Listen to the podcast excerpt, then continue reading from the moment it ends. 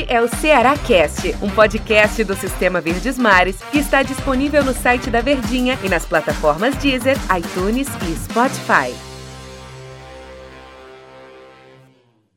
Fala galera, abraço para você ligado aqui mais um podcast do Sistema Verdes Mares de Comunicação. Este é o Ceará Cast. Ceará Cast que hoje traz para bater um papo comigo, falar do Ceará, falar da largada alvinegra na elite do futebol brasileiro.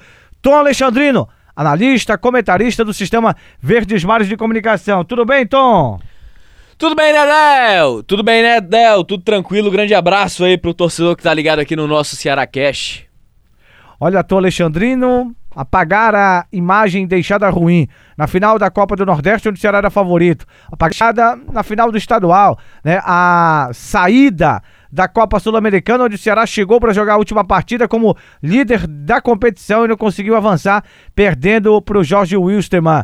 Uma vitória na largada. Dá para apagar isso aí, precisa melhorar e foi e não foi com o time considerado titular não, mas dá para apagar muita coisa, Tom, e começar a pensar realmente para frente agora?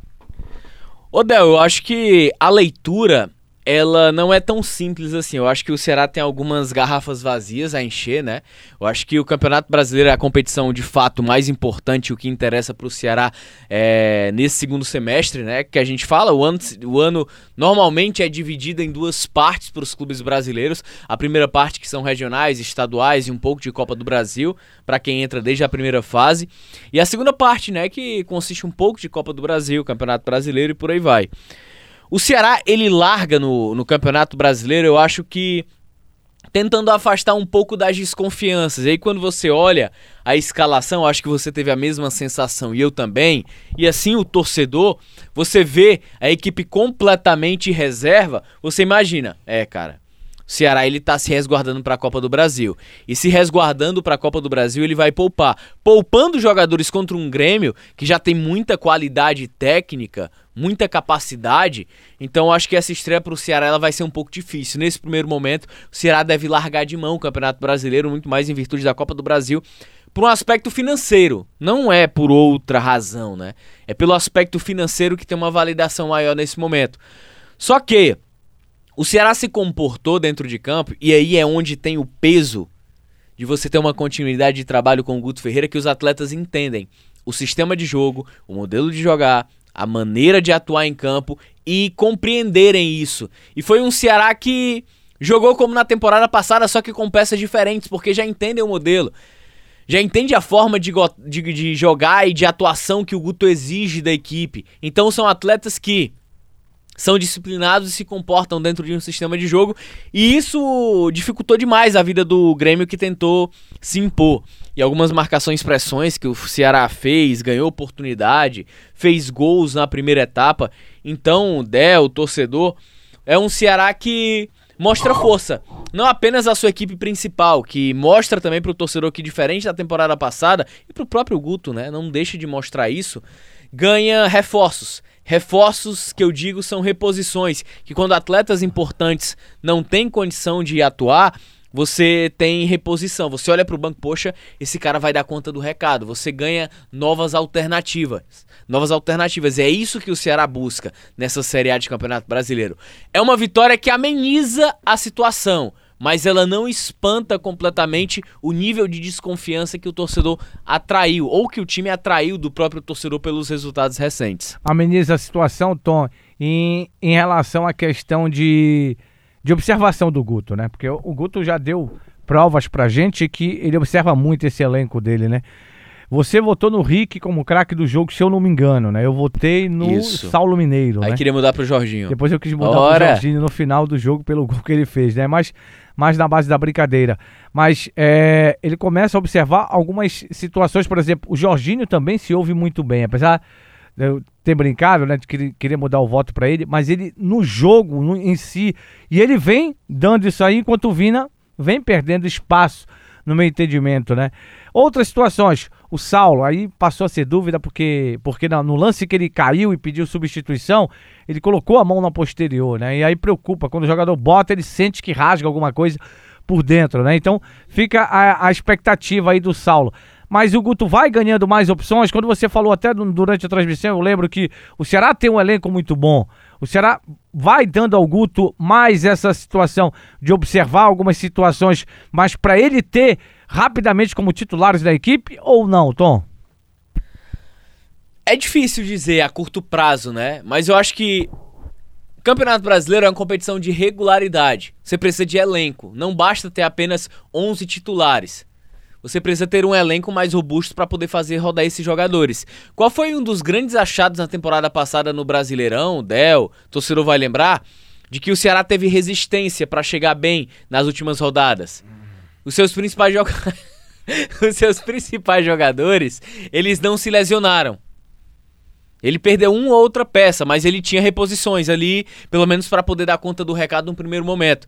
Então, o que o Ceará tem hoje, ou que ele mostra ter, e que naturalmente vai descobrir, que eu acho que tem peças importantes no Sub-23 que o Ceará ele pode ganhar para esse time principal na Série A, são as reposições, né?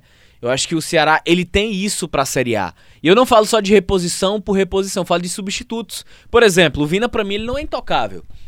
Eu, eu, é um cara que tem crédito. É um cara que por tudo que fez, pela capacidade técnica, pela referência, ele é um cara que, que tem crédito para oscilar. Natural, faz parte da temporada, fazer partidas ruins. Mas para uma sequência de Até part... que ponto? Porque o futebol também ele é. precisa, né? Aí, aí é onde vem outro aspecto. A partir do momento em que essa queda de rendimento estiver atrapalhando o time. Que, de fato, eu acho que num linguajar mais popular não é exatamente assim até para não parecer muito grosseiro, mas a partir do momento que ele for um jogador a menos para a equipe, ele não contribuir, cara, saca? Não tem, não tem o que fazer. E o Guto ele já mostrou isso. No jogo contra o Jorge Wilstermann, ele tirou mesmo. Tava mal, cara, vai sair. Tô precisando vencer, o time não tá bem, preciso de alternativas. O Vina não contribuiu praticamente nada na partida. Sai. Não é intocável. Referência técnica por referência técnica, meu amigo. Se você tem um cara que tá ali no banco de reservas, que toda vida que ele tem a oportunidade, ele consegue ser eficiente, consegue manter um alto nível, consegue manter uma entrega, uma intensidade, ele vai ser titular.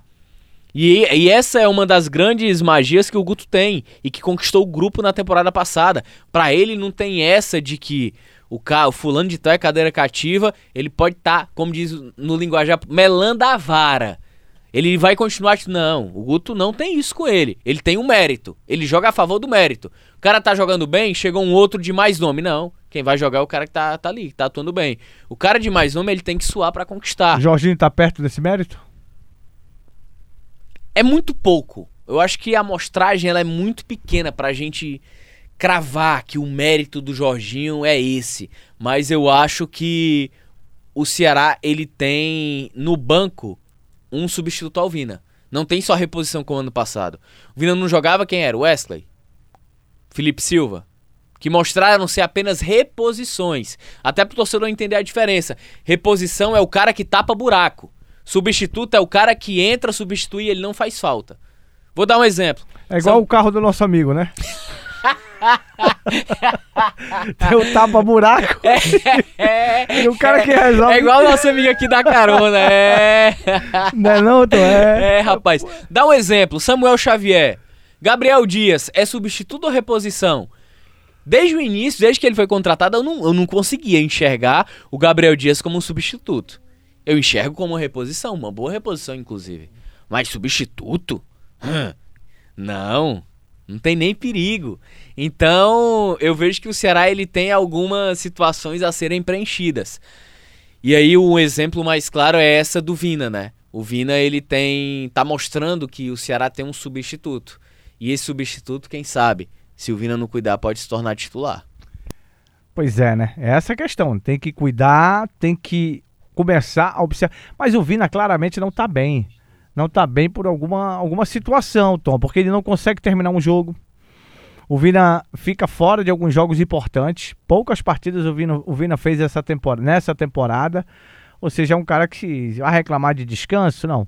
Eu acho que o descanso merecido nesse jogo contra o Grêmio foi por Bruno Pacheco, que vem fazendo um campeonato espetacular, né? O Bruno Pacheco vem fazendo um campeonato espetacular, né? Mas é essa a situação.